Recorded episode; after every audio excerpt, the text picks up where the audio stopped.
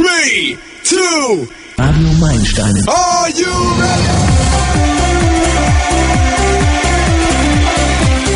Für mich ist mit dem Tod alles vorbei. Denkst du auch so? Heute feiern Christen Ostern, die Auferstehung des Herrn. Tod und dann wieder lebendig, gibt es das? Ich bin die Hildburg von Radio Meilensteine. Alle Christen der Welt feiern heute die Auferstehung des Herrn. Die Auferstehung Jesu wird als Sieg über den Tod gefeiert und ist ein Fundament des christlichen Glaubens. Ohne Glauben, dass Jesus auferstehen musste, bin ich kein Christ. Damit verbunden ist der Glaube, dass mit dem Tod auf Erden das Leben nicht beendet ist. Der Ostersonntag hat eine immense Bedeutung als höchster christlicher Feiertag. Das Wunder um Leidensfähigkeit, Nächstenliebe, Selbstlosigkeit und Auferstehung ist im Matthäusevangelium niedergeschrieben. Es war ein Engel, der den Stein vor das Grab geschoben hatte und ihn drei Tage später wieder zur Seite nahm. Da war das Grab leer. Niemand konnte es glauben, was verkündet wurde. Jesus sei auferstanden. Erst als zwei zweifelnde Jünger ihn am Montag trafen, konnten sie daran glauben. Darum geht es im Lukasevangelium. Und als sie ihn trafen, haben sie ihn nicht an seinem Aussehen erkannt, sondern an seiner Sprache, an seinen Verhaltensweisen. Mir ist das neulich passiert, dass ich einen lieben Menschen, den ich viele Jahre nicht gesehen hatte, nicht wiedererkannt habe. Er rief mich bei meinem Vornamen, was mich über alle Maßen erstaunte. Woher kannte dieser fremde Mensch meinen Namen und sagte dann auch gleich du zu mir? Jetzt waren die noch vorhandenen Haare grau. Damals hatte er einen dichten mittelblonden Haarschopf. Jetzt trug er ein ziemliches Bäuchlein vor sich her. Damals war er schlank. Ich hatte ihn eigentlich auch viel größer in Erinnerung. Es war nichts, woran ich ihn außer an seiner Stimme wiedererkannt hätte. Jesus sagte in der Bibel, an ihrer Stimme werde ich sie erkennen. When I rise at the dawn of the Meilensteine. Besser geht's nicht. Ostern. Endlich längere Tage, mehr Licht, heraus aus der winterlichen Finsternis. Ohne Licht geht gar nichts auf dieser Welt. Das heißt, es gäbe ohne Licht kein Leben. Im Lexikon kann man lesen, Licht ist die physische Ursache, durch die uns etwas sichtbar wird. Licht ist der Gegensatz zur Finsternis. Schauen wir in die Bibel, dann erfahren wir gleich auf der ersten Seite, das heißt im ersten Buch Mose im Kapitel 1 in den Versen 3 bis 5, gleich am ersten Schöpfungstag, noch bevor am vierten Tag Lichtquellen gemacht wurden, die Bibel spricht von den Lichtern an der Feste des Himmels, sprach Gott, es werde Licht. Durch die freie Schöpfertat Gottes entstand Licht. Er sprach und das wurde Licht. Gott selbst ist also der Vater des Lichts. Mir fallen dabei ein paar Redewendungen aus der Bibel ein. Zum Beispiel heißt es einmal, das redet im Licht. Gemeint ist, das sollt ihr vor der Öffentlichkeit bekennen. Eine Schuld in der Öffentlichkeit bekennen ist schwer. Öffentlich zugeben, man hat etwas falsch gemacht, das passt nicht zu unserem Verhalten, bei dem wir immer gut und der andere böse ist. Aber ist es mal in der Öffentlichkeit ausgesprochen, dann fühlt man sich frei. Jetzt wissen es ja alle, nun braucht man nichts mehr verbergen. Da ist auch gleich eine weitere Redewendung. Wer Arges tut, der hasst das Licht. Der Übeltäter wagt nicht, seine Taten der Kenntnis anderer preiszugeben.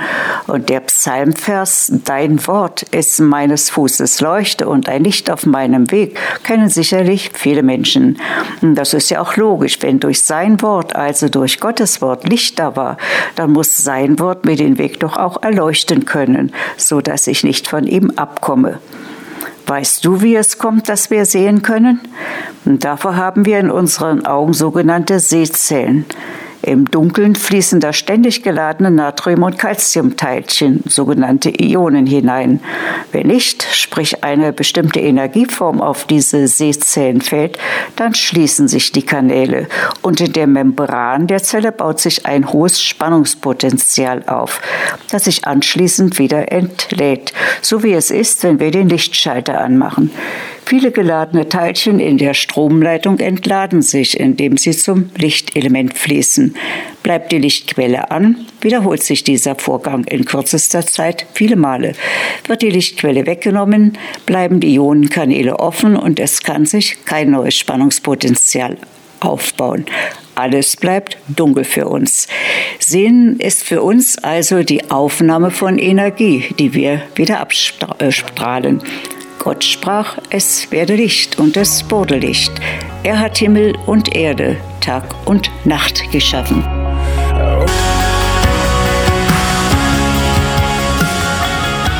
Jeder Mensch ist auf der Suche nach etwas, was seine Seele ausfüllt. Der fröhliche Mensch sehnt sich nach dem Licht, der traurige sucht die Dunkelheit. Wer ein reines Gewissen hat, braucht das Licht nicht zu fürchten. Wer etwas zu verbergen hat, flüchtet in die Dunkelheit. Im übertragenen Sinn wird mit Licht bezeichnet, was Licht ausstrahlt, also Lichtträger, Leuchtkörper, Fackeln, Lampen, Leuchter, na und vieles mehr. Da finden wir in der Bibel die Aussage, ihr seid das Licht der Welt. Man kann sagen, gemeint sind die Menschen, die von Gottes Licht bestrahlt wurden und nun Energieträger sind und dieses Licht wieder ausstrahlen.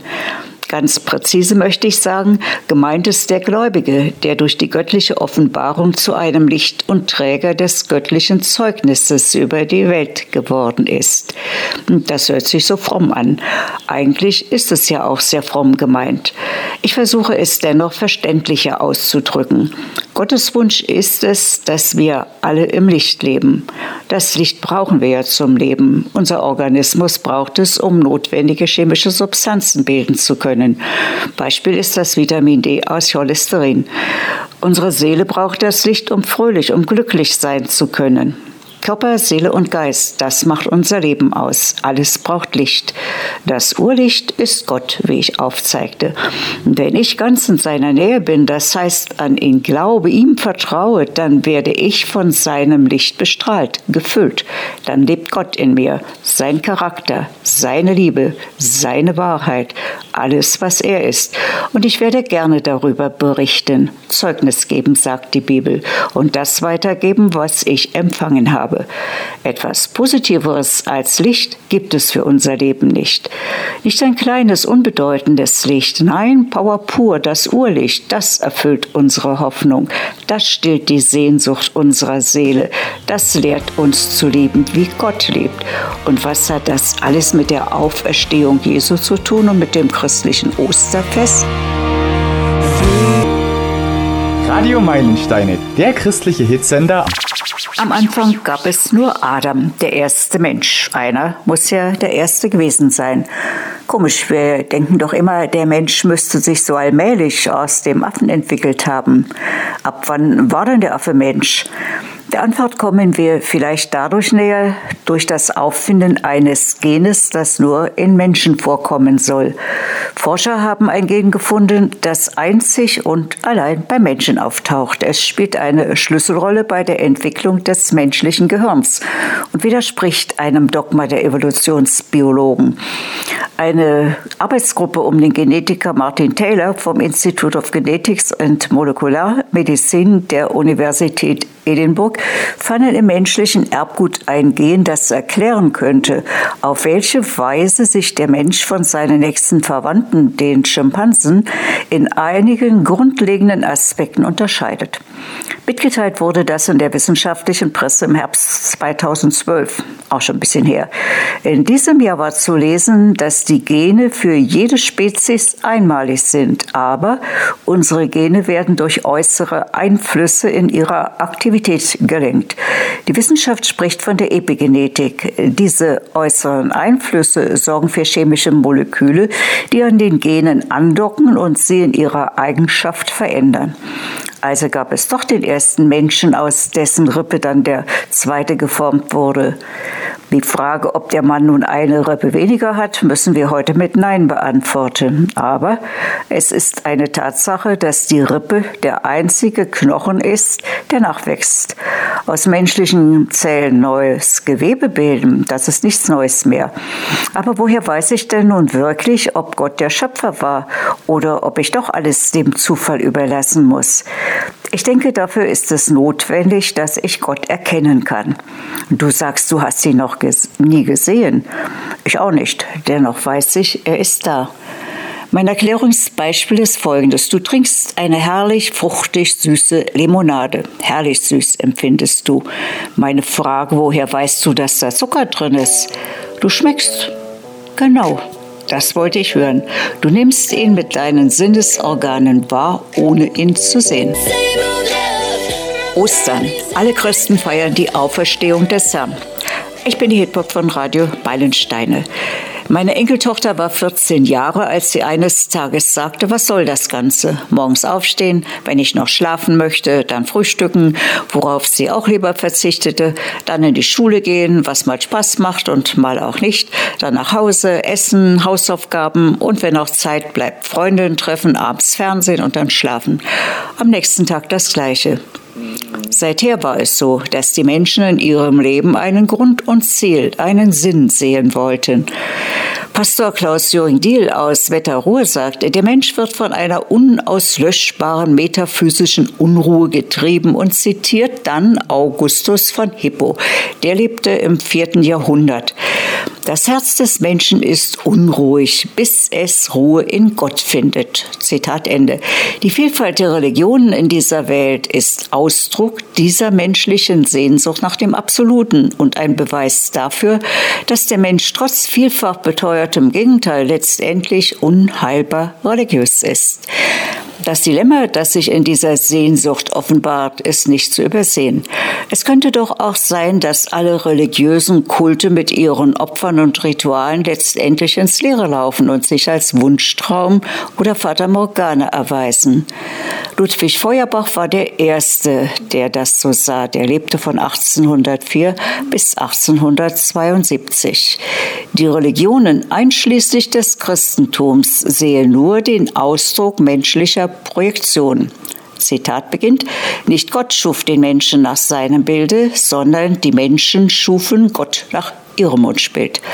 Gott ein Wunschbild des Menschen oder ist er doch Wirklichkeit? Ich weiß nicht, wie lange du in deinem Leben brauchtest, um zu erkennen, dass du für dein Handeln alleine, ganz alleine zuständig bist. Was ich nicht selbst organisiere, selbst auf den Weg bringe, wird nicht stattfinden. Oft sind es die Eltern, die einem lange Zeit alle Verantwortung abnehmen. Wenn man verheiratet ist, kann das auch der Lebenspartner sein. Wer alleine lebt, muss wohl oder früher oder später erkennen, er trägt die Verantwortung für alles, was er tut, selbst. Radio Meilensteine. Das gönn ich mir. Es steht geschrieben. Wo? Na, in der Bibel. Werfet alle eure Sorgen auf mich und ich sorge für euch. Woher weiß ich, dass das stimmt? Primär muss ich das im Glauben annehmen. Kann ich das nicht erkennen? Es hat in der Philosophie- und Theologiegeschichte nicht an Versuchen gefehlt, mit Hilfe der Vernunft zur Erkenntnis Gottes zu gelangen. Der heute 78-jährige evangelische Pfarrer im Ruhestand und Buchautor Klaus-Jürgen Diel, ich habe ihn vorhin schon mal zitiert, sagt, Gott kann als Ursprung und Ziel aller Dinge mit dem natürlichen Licht der menschlichen Vernunft aus den geschaffenen Dingen sicher erkannt werden. Wir lesen im Römerbrief der Bibel, Gott hat es ihnen offenbart, denn Gottes unsichtbares Wesen, nämlich seine ewige Gottheit, wird seit der Schöpfung der Welt an seinen Werken mit der Vernunft wahrgenommen, so dass sie keine Entschuldigung haben. Die Reformatoren setzten dem gegenüber die Betonung, dass diese dem Menschen ursprünglich verliehene natürliche Gotteserkenntnis durch die menschliche Sünde von Grund auf verdorben wurde. Weil der Mensch Gott als seinen Schöpfer den schuldigen Gehorsam verweigerte und sich selbst an die Stelle Gottes setzte, ist ihm die Fähigkeit zur natürlichen Gotteserkenntnis abhanden gekommen. Damit ist Gott für uns Menschen prinzipiell unverfügbar und nicht begreiflich. Klaus-Jürgen Diel argumentiert weiter, Gott bleibt so lange ein verborgener Gott, bis er aus eigener Initiative aus seiner Verborgenheit hervortritt und sich uns Menschen mitteilt, so dass wir Klarheit über ihn gewinnen können. Alle menschlichen Bemühungen, ob mit Vernunft und Logik oder mit Meditation oder Mystik die Existenz Gottes zu beweisen, sind zum Scheitern verurteilt. Wir sind davon abhängig, dass der ewige Gott sich herablässt und sich uns innerhalb unserer begrenzten Möglichkeiten offenbart. Yes. Wir gehen jetzt einmal davon aus, dass Gott die Menschen gemacht hat. Es kam sehr schnell der Tag, dass sie sich über Gott erhoben, ihn ablehnten und gar nicht bemerkten, wie sie dadurch in die Unfreiheit gerieten und das immer mehr aus ihrem Leben verdrängte, nachdem sie sich sehnten. Nach Liebe, nach Angenommensein, nach Gerechtigkeit, nach Wahrheit. Gott hatte Erbarmen und reichte immer wieder seine versöhnende Hand. Ich spreche von der Arche Noah, ich spreche von einem Lot, der mit Gott rang, doch bitte ein paar Tausend bei der Vernichtung von Sodom und Gomorra übrig zu lassen. Zum Schluss war es nur noch einer, um den er bei Gott rang. Gottes letztes Angebot ist sein eigener Sohn Jesus Christus. Er wurde Mensch und war Gott zugleich. Er kam in seine Schöpfung und die erkannte ihn nicht. Er starb ganz grausam, von Menschen verurteilt und gekreuzigt, die ihn kurz zuvor noch hoch gepriesen hatten, von wegen seiner vielen Wunder, die er an ihnen getan hatte. Er ist wieder auf seinen Platz, den er einst verlassen hatte, zurückgekehrt. Das kann mein Verstand nicht fassen.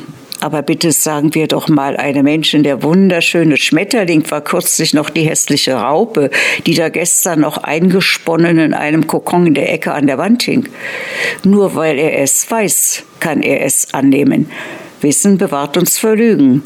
Das sagte mir kürzlich ein 16-jähriges Mädchen.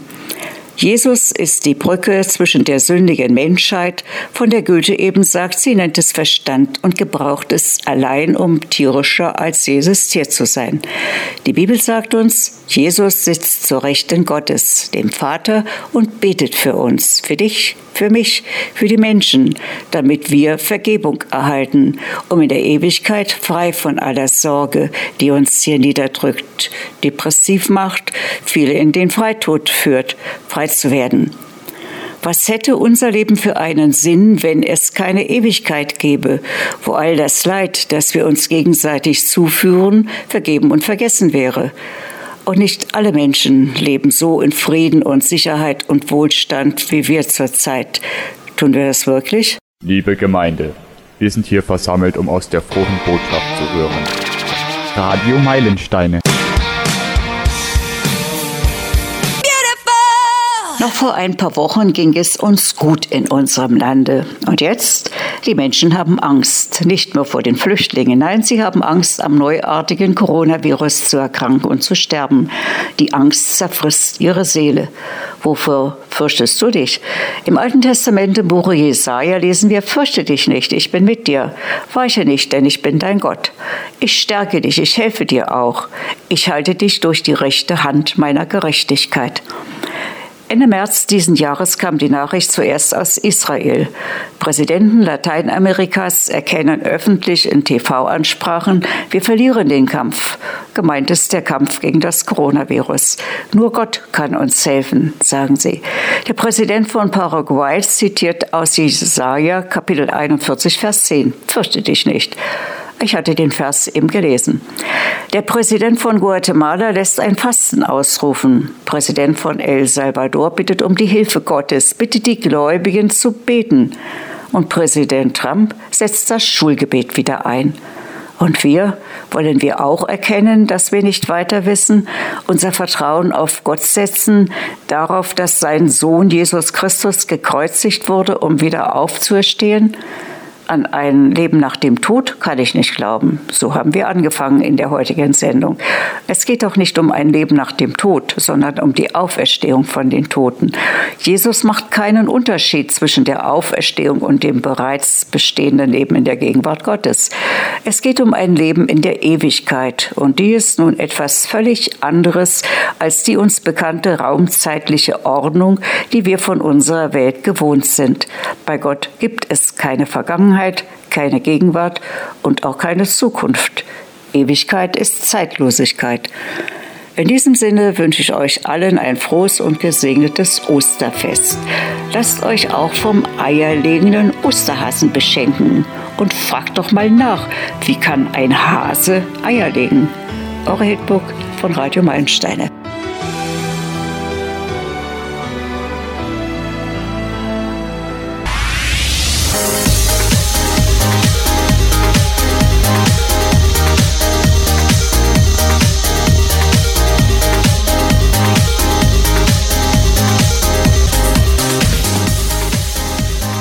Radio Meilensteine ist eine Produktion von Meilensteine Medien e.V. Ernst Sachsstraße 18 in 90441 Nürnberg.